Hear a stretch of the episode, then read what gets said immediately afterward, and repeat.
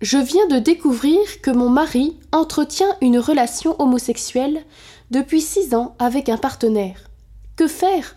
Nous sommes mariés depuis dix-huit ans et avons sept enfants. Aidez-moi. Le père Yannick Bonnet vous répond. Je comprends à quel point une telle découverte peut être traumatisante pour une épouse et une mère. Mais toute réaction mérite d'être réfléchie et la réflexion exige de se poser des questions. La première est évidemment pourquoi cet homme qui est mon mari et m'a donné des enfants a-t-il basculé dans l'homosexualité? La réponse, probablement la plus pertinente, est qu'il ressentait depuis son enfance ou au moins son adolescence une attirance pour les personnes de son sexe. Cette tendance s'appelle l'homophilie. Elle n'est pas innée, mais elle peut se révéler très précocement à l'intéressé. Les causes remontent à la structuration de la personnalité, dès sa conception peut-être, en tout cas avant l'âge de raison. Quelque chose a empêché le garçon de s'identifier entre 4 et 7 ans à son propre père, ou au moins à un adulte de sexe masculin exerçant un rôle analogue à celui d'un père.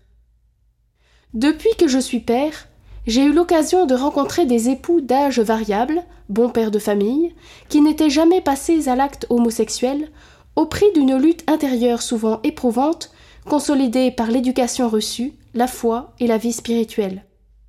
La plupart, question de génération, n'avaient pas baigné dès leur adolescence dans le climat pernicieux de la banalisation de l'homosexualité et même d'une complaisance vis-à-vis de cet usage déviant de la sexualité génitale. Un homme de la quarantaine à notre époque a subi une déferlante de conditionnements médiatiques, sociaux, politiques qui favorisent le passage à l'acte. Alors que faire?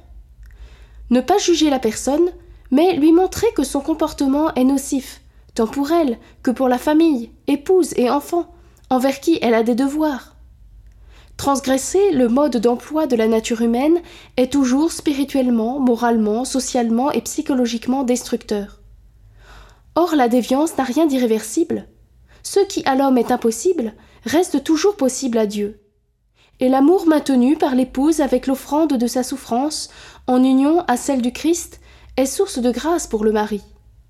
Ce dernier a besoin de soutien psychologique parce qu'il est blessé psychologiquement depuis longtemps et parallèlement de soutien spirituel pour arriver à se libérer d'un esclavage sexuel destructeur.